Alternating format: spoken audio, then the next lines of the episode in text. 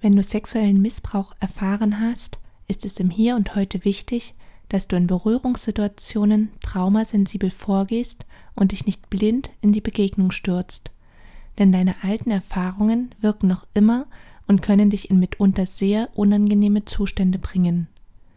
Heute spreche ich mit Deborah Swiatek, die auf feinfühlige Weise Frauen mit traumatischer Kindheit in Elmenhorst-Lichtenhagen an der Ostsee wie auch online unterstützt.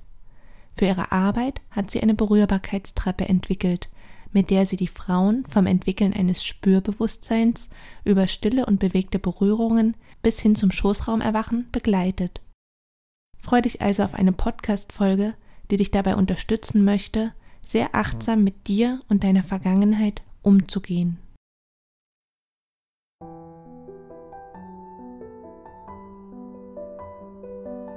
Herzlich willkommen zu einer neuen Folge im Podcast Berührende Momente für Frauen.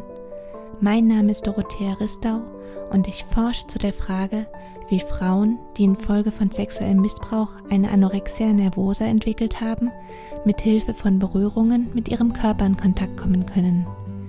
Dieser Podcast möchte dich auf ganz praktische Weise dabei unterstützen, ins Spüren zu kommen Verbundenheit zu erfahren und auf behutsame Weise deine Schönheit als Frau zu entfalten. Ganz sehr freue ich mich, dass du heute dabei bist und wünsche dir nun berührende Momente beim Lauschen.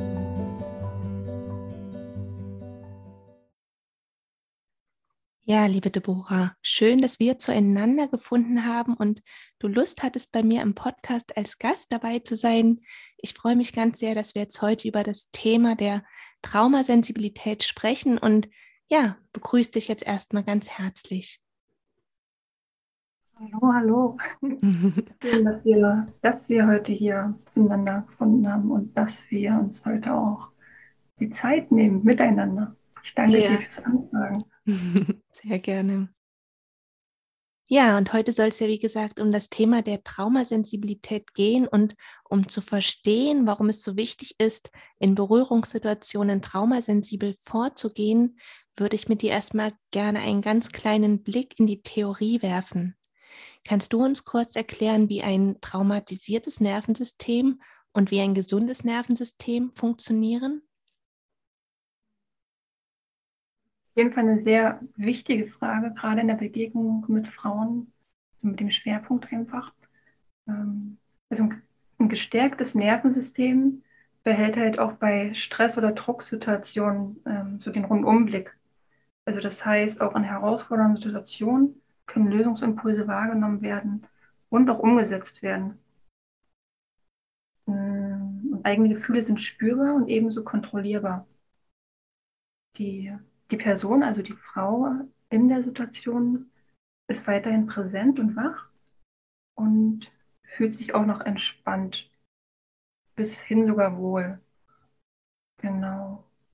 Ähm, sie spürt sich auf jeden Fall noch in ihrem Körper und die Aufgaben können auch hm, so, so fast ganz leicht von der Hand gehen. Das ist bei einem geschwächten Nervensystem ganz anders bei Menschen gerade, die noch unverarbeitete Traumata so im Körper gespeichert haben, da ist das Nervensystem wie auf so eine Daueranspannung.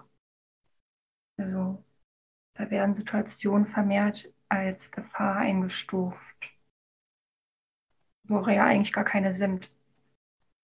Und dadurch entsteht halt der, ein steigender Stresspegel. Und der Verstand ist in solchen Momenten dann fast wie gelähmt. Hm das Gefühl, also da geht es eigentlich nur noch ums Überleben in solchen Situationen. Ähm, ausschließlich wird reagiert, also nur noch die, dieses Reagieren auf etwas ist möglich. Das sind dann meistens so Situationen, wo ein Mensch sich vorgenommen hat, also so möchte ich niemals sein oder so werde ich niemals sein. Und gerade in, in diesen Situationen, wo das Nervensystem mh, hm, so angespannt ist, passiert gerade. Genau. Das sind so die Feinheiten zwischen gestärkten und geschwächten Nervensystemen. Mhm. Und, und, gerade bei, bei, der Frage, ähm, du fragst ja auch gerade im Hinblick von Traumasensibilität, ähm, da, also ich habe da so ein Bedürfnis, nochmal ganz kurz drauf einzugehen, tatsächlich, was es für mich bedeutet. Mhm, gerne. Weil da jeder auch so, eine, so einen anderen Blick drauf hat. Ähm, also für mich ganz persönlich hat es so eine, so eine Haltung von etwas. Also weg von der Methodik, wie sollte etwas sein, und hin von, hm, so ist meine Haltung zu etwas. Hm. Und ich gehe halt bei meinem Gegenüber davon aus, dass es immer einen guten Grund hat für die Reaktion, die sie zeigt oder die Haltung in dem Moment oder auch äh, Gedanken oder Gefühle. Es hat all, halt alles seine Berechtigung in der Situation. Hm. Und für die Person hat es halt auch eine individuelle Sinnhaftigkeit. Somit gehe ich halt einfach weg von diesem ähm, Dogma, so sollte irgendwas sein, sondern es darf halt gerade in dem Moment da sein, was da sein muss und auch möchte. Mhm. Genau. Weil es halt für viele Frauen ist es wichtig, ähm, oder sie schaffen sich in solchen Momenten einfach die Kontrolle sich zurückzuholen, die noch so wichtig ist, gerade am Anfang in solchen Begegnungen. Da ist es so wichtig, das Gefühl zu haben, die Situation irgendwie noch kontrollieren zu können. Genau. Ja, das ist so.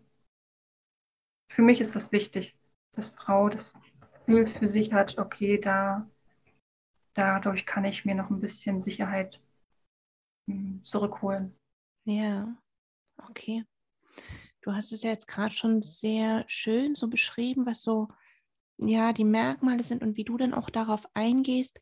Wie ist es denn nun jetzt bei dir in der Praxis? Also wie erkennst du von außen, dass das Nervensystem einer Frau geschwächt ist oder dass sie sich vielleicht gerade jetzt in diesem Moment in so einem Zustand befindet, wo sie eben nicht entspannt ist, ne? wo sie entweder sehr angespannt ist, weil irgendwie so alles, also weil ihr ganzes System sehr wachsam ist oder dass sie vielleicht sogar in diese Erstarrung fällt, dass sie da gar nicht mehr handlungsfähig ist. Woran erkennst du das jetzt von außen? An der Stelle finde ich es tatsächlich wichtig, gerade für die Zuhörerin, dass jedes Körpersystem sich ganz unterschiedlich ausdrückt. Mhm. Also das heißt, es kann sein, dass also ich werde jetzt gleich ein paar Dinge so beschreiben, die ich so wahrnehme. Es kann auch sein, dass eine, eine, Frau, also eine Frau, die hier zuhört, sich überhaupt nicht wiederfinden kann darin. Und gerade für die Person, die mag ich einfach einladen, sich zu beobachten im Alltag, wie ist ihr Körper in angenehmen Situationen und was nimmt sie in, in ihrem Körper wahr in unangenehmen Situationen, damit auch sie die sich gerade vielleicht nicht wiedererkennt, sich trotzdem ein Stück weit näher kommen kann. Mm, du hast ja angesprochen über Erregung, also diese Wachheit und diese mhm. Untererregung, diese genau. Erstarrung.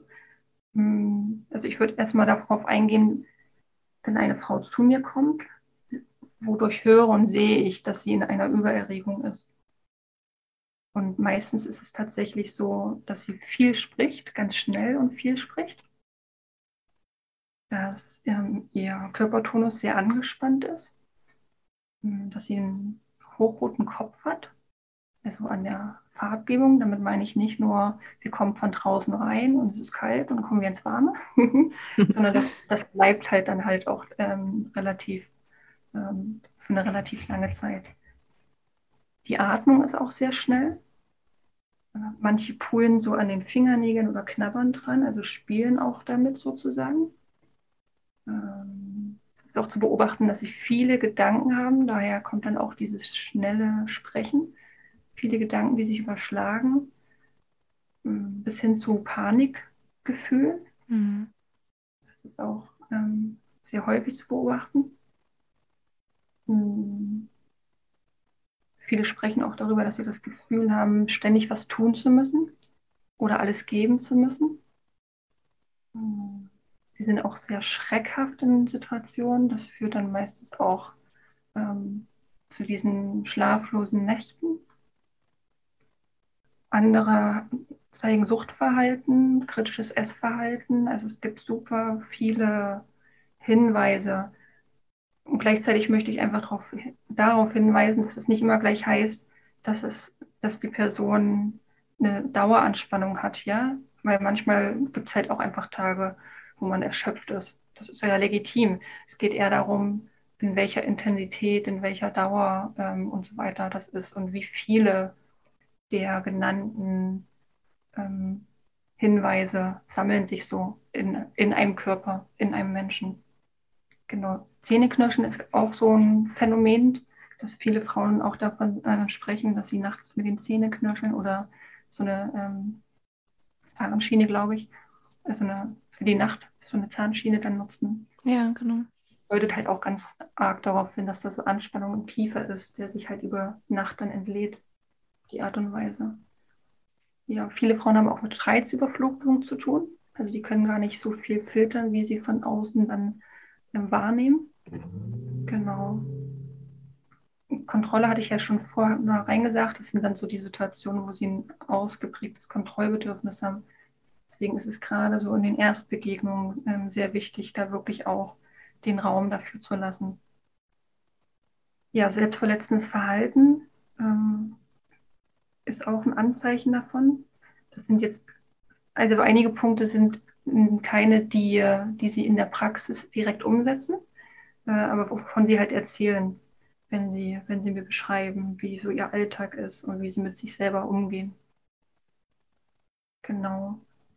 Und in, auf der anderen Seite sozusagen, also wenn es eher so in die Erstarrungsrichtung, in die Untererregung geht, da, da geht der Körper dann eher so in so eine Energielosigkeit, in so einen Erschöpfungszustand.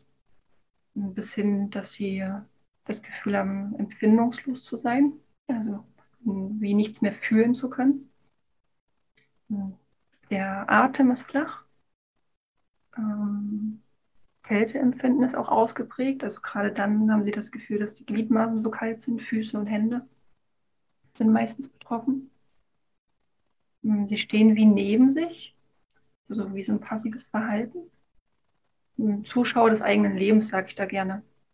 Mhm. Genau. Und das ist auch tatsächlich, hm, dass sie, dass sie auch so ein bisschen wie die Sinnhaftigkeit fürs Leben so verloren haben. Gar nicht so diesen Zugang zum, zum eigenen Leben haben heißt also auch mh, mm, so eine gewisse Zukunftslosigkeit. Wir wissen gar nicht, wie die Zukunft aussehen könnte oder dass es weitergehen kann. Das zeigt sich da auch ganz häufig.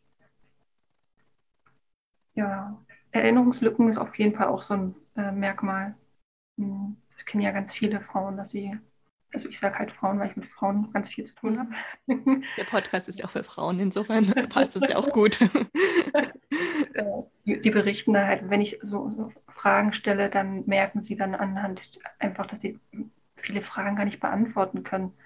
Ähm, oder dass sie auch aus ihrer Kindheit so Lücken haben, wo sie, wo sie gar nicht wissen, was ist da eigentlich gewesen. Und, und ähm, es gibt auch ganz viele, die gar nicht beschreiben können, wie ihre Kindheit war. Genau. Wiederum andere ähm, sagen, es war alles schön und erst später bemerken sie, oh Gott, ähm, irgendwie, irgendwie fehlt mir da was in meinem Leben. Mhm. Ich weiß gar nicht, was da alles, was da war. So, genau. Das sind halt auch so typische Merkmale. Ähm, Bewegungslosigkeit, das, sind, das ist so dieses Konträre zwischen Über- und Untererregung. Bei der Übererregung ist häufig der Körper so in einer Aktion ähm, und bei der Untererregung eher in, oh, am liebsten gar nichts mehr machen. Nur noch unter einer Decke in einer Höhle verkriechen und lasst mich alle in Ruhe. Die Erstarrung eben, ne? Genau, ja. Das sind so die, also nicht die wichtigsten, sondern eher die prägnantesten, die, die ich höre im, im Kontakt mit, mit den Frauen, die ich begleite. Hm, ja, es ist ja schon eine sehr detaillierte Beschreibung, die du jetzt ähm, gebracht hast. Und ja, vielleicht findet sich da so die eine oder andere Frau wieder. Und ich finde, was ja auch so wichtig ist, ist, wie groß so der Leidensdruck ist, ne? weil du jetzt auch sagtest, es muss nicht alles auf Trauma hinweisen, aber ich finde so, wie, wie stark der eigene Leidensdruck ist, ist auch so ein ganz wichtiges, mm, so ein ganz wichtiger Punkt. Ne? Und jede Frau, die leidet, hat auch einen Anspruch auf Hilfe, dass sie da Unterstützung bekommt. Und meine nächste Frage an dich wäre denn, ob du uns jeweils ein Beispiel bringen könntest, was du denn nun in deiner Arbeit konkret tust, damit die Frauen aus dieser Übererregung bzw. aus der Untererregung in einen Zustand der Entspannung finden und somit dann auch der Leidensdruck entsprechend nachlässt. Was, was tust du da konkret? Für mich grundsätzlich geht es tatsächlich in solchen Situationen erstmal um eine sichere Basis für die Frau, also eine sichere Basis zu schaffen, damit sie überhaupt da sein kann, also da wirklich in dem Raum sein kann, nicht nur mit ihrer Hülle, ähm, sondern auch wirklich mit dem Körper und mit ihren Sinnen und mit all dem, was sie ausmacht. Und erst von dort aus, ähm, also wenn Frau das Gefühl hat, okay, hier, hier kann ich wirklich sein, ich bin jetzt gerade wirklich hier und nicht mehr irgendwo gefangen in der Vergangenheit, ähm, dann geht es erstmal ums Bewusstmachen und Bewusstwerden. Also bevor ich schaue, wie können wir in einen entspannten Zustand kommen, geht es erstmal, wie komme ich in einen sicheren Zustand. Ähm, weil oft kommen die Frauen bei mir schon mit Über- oder Untererregung an. Mhm. Ich kenne das ja bereits schon jahrelang oder vielleicht sogar jahrzehntelang. Genau. Das ist also total unabhängig erstmal davon, ob sie so eine Wiederholung im Körper mitbekommen, also von wegen, ah ja, da ist es wieder, darum geht es erstmal gar nicht. Ähm, sondern es geht erstmal darum, zu realisieren, ich bin gar nicht hier. Also ja, ich habe einen Termin und ja, ich, ich bin hierher gefahren. Irgendwie habe ich es hierher geschafft. Also tatsächlich so sprechen das manche Frauen auch aus. Aber sie wissen gar nicht, wie sie hierher gekommen sind, so ungefähr. Okay, ja. Das, das zeigt dann einfach gerade, ah, okay, ähm, sie sind schon mittendrin sozusagen. Also den Frauen ist es sozusagen total vertraut. Und es hat ihnen ja auch bisher gute Dienste geleistet. Ähm, das darf ja auch anerkannt und gewertschätzt werden, dass, dass sie äh, darüber ja auch mh, hm, also überleben konnten. Ja, also wenn, wenn es diese, diese Form von ähm, Schutzmechanismen gar nicht geben würde, dann wäre sie wahrscheinlich gar nicht mehr hier. Mhm. Da so eine, so eine wertschätzende Haltung dem Ganzen gegenüber. Hm, das macht halt ganz viel auch traumasensible Haltung aus. Es ist halt so wie so eine Selbstverständlichkeit, mit der ich da in den Kontakt reingehe. Und alleine diese Grundhaltung, die verändert tatsächlich bereits etwas in der Frau. Einfach, weil es da sein darf und weil es nicht verändert werden muss. Mm. Und weil der Raum dafür da ist, dass sie für sich gucken kann und wie jetzt weiter. Und wichtig einfach, das möchte ich nochmal betonen, ist, wenn Frau schon oder auch wenn sie reinrutscht, ja, also in solche Über- oder Unterregungen, aber wenn Frau schon ankommt äh, mit, mit äh, solchen körperlichen Anzeichen,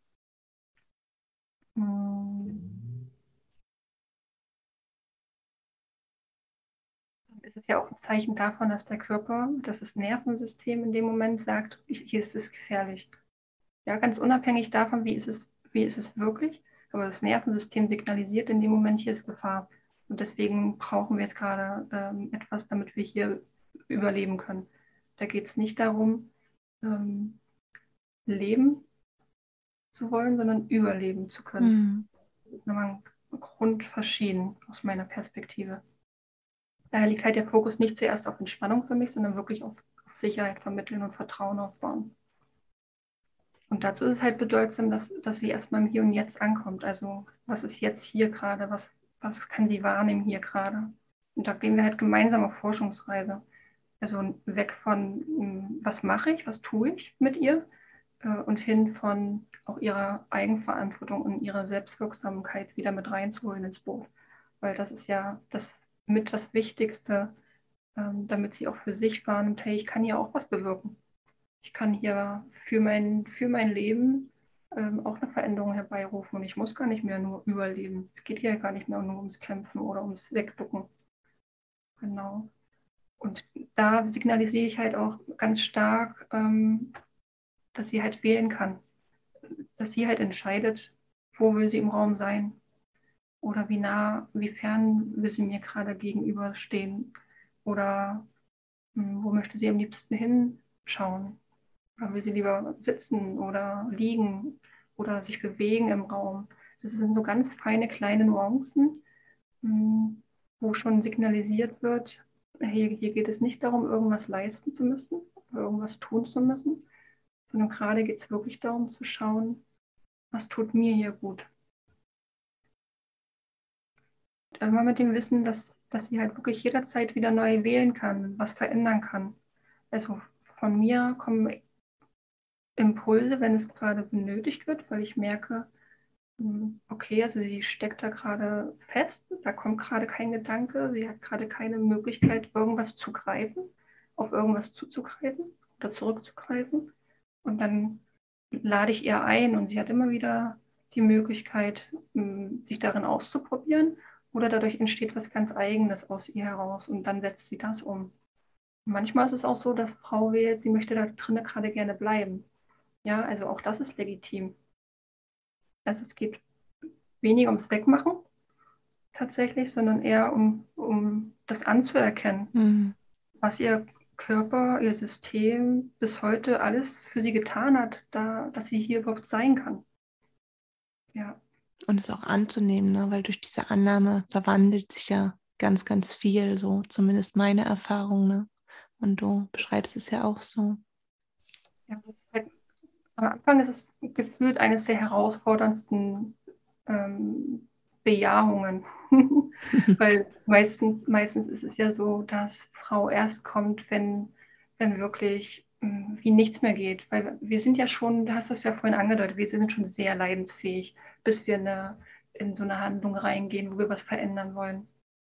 Das heißt also, da ist schon ein großer Wunsch da nach Veränderung. Und dann erstmal zu realisieren, wie ich soll, ich soll annehmen, das, was die ganze Zeit da ist, das, das ist dann erstmal so ein Umbruch im, im Gehirn, also auch in diesem ganzen Gedankenwirrwarr, weil schließlich wollten wir es ja die ganze Zeit weg haben, ja. Ähm, aber von dort aus, also von diesen, ich erkenne an, was mein Körper da alles geleistet hat, ja. Ähm, dann, von dort aus kann es halt losgehen zum bewusst wahrnehmen, was gerade im Körper ist bewusst wahrzunehmen, was, was spüre ich denn gerade im, im, im Körper. Und von dort ausgehend, von diesem, was spüre ich gerade im Körper, ähm, ein, einen Impuls auszuprobieren, um hinterher wahrzunehmen, hat das jetzt eine Veränderung gebracht oder sogar eine Verschlimmerung oder ist alles gleich geblieben. Ja, also damit erstmal wieder diese Freude am Forschen entstehen kann. Ja, Du hast da im Vorgespräch auch ähm, schon ein Beispiel gebracht. Das würde ich jetzt auch gerne nochmal ansprechen, weil ich das so, so spannend fand. Na, ne? jetzt ging es ja gerade so viel um, um Haltung und erstmal so den Raum eröffnen und da sein lassen, was da ist. Und das sind ganz, ganz wichtige Grundlagen. Und ich bin da, glaube ich, immer noch viel zu schnell so um Vorgehen. Ähm, genau, und zu einem späteren Zeitpunkt kann ja dann auch der Körper sicher mehr mit einbezogen werden. Und vielleicht kannst du nochmal so dieses Beispiel, von diesem Beispiel erzählen, wo die Frau, die so in der Erstarrung sich befindet, denn da erstmal nur die Augen bewegt und dann darüber halt rauskommt. Das fand ich total spannend. Halt, hatte ich ja vorher gesagt, die Möglichkeit, entweder ist sie total in Aktionismus ähm, oder äh, der Körper kann sich wie gar nicht mehr bewegen. Und wenn, ja, wenn jemand gerade zuhört und das kennt, dieses, ich kann mich wie nicht mehr bewegen, dann gibt es die Möglichkeit, wenigstens die Pupille zu bewegen und sei es nur ein Millimeter. Ja, ein Millimeter, also bringt schon Veränderung. Und ich mache es gerade währenddessen ich spreche. ein Millimeter und es ist total egal, ob nach rechts oder links, der Körper wählt ganz intuitiv aus, was ist gerade dran. Ja, und wenn es nicht die Pupillen sind, vielleicht ist es gerade der rechte Finger oder so. Also wirklich, nimm dir den Raum in dem Moment und spüre ein, welches Körperteil kann sich gerade in dem Moment bewegen. Und das kann so lange sein, bis ein neuer Impuls entsteht. Das heißt, es kann auch manchmal zehn Minuten gehen, dass einfach nur die Pupillen sich hin und her bewegen. Und über dieses Bewegen kann der Körper wahrnehmen, ich kann hier raus. Hier findet gerade Veränderung statt. Die Atmung, die wird, also geht wieder tiefer. Ich komme wieder mehr bei mir an.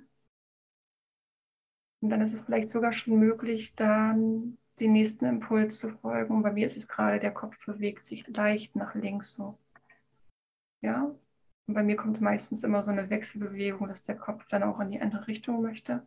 Aber das muss er gar nicht. Ja, es kann also, also wenn er nach links, bei mir ist er jetzt gerade nach links, und dann bleibe ich in dieser Bewegung und gehe nur einen Millimeter nach rechts und wieder nach links. Und immer wieder drauf zu schauen, was ist dabei mein Tempo. Genau.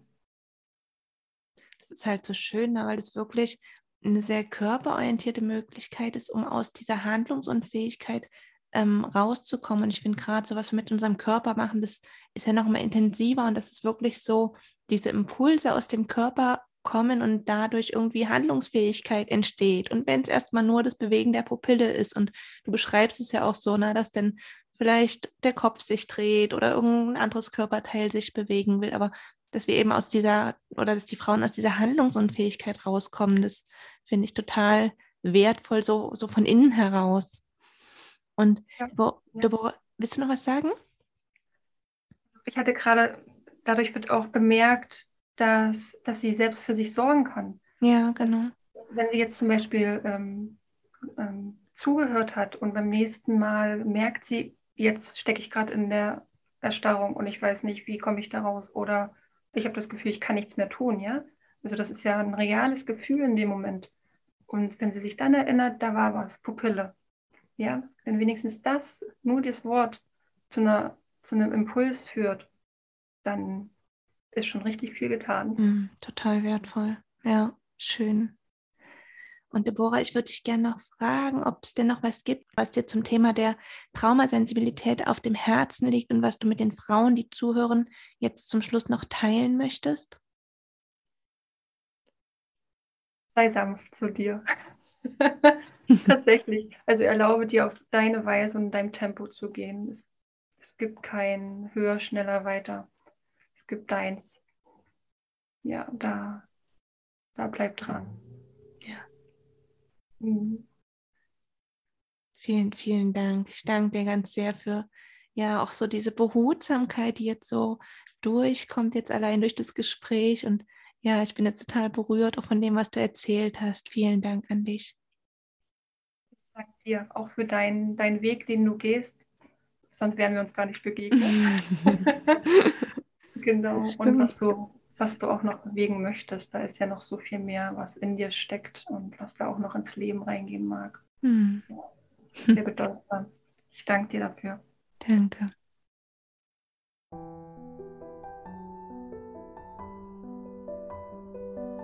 Ganz sehr freue ich mich, dass du heute dabei gewesen bist und hoffe, dass du dir viele Impulse mitnehmen konntest. Weitere Informationen zu meiner Arbeit sowie zu dem Forschungsprojekt findest du auf wege aus der Essstörung.de. Wenn auch du die Forschungsarbeiten in diesem wichtigen Feld unterstützen möchtest, so kannst du das gerne über ein Spendenabo tun. In jedem Fall bist du eingeladen, zur nächsten Folge wieder dabei zu sein. Bis dahin wünsche ich dir viele berührende Momente in deinem Alltag.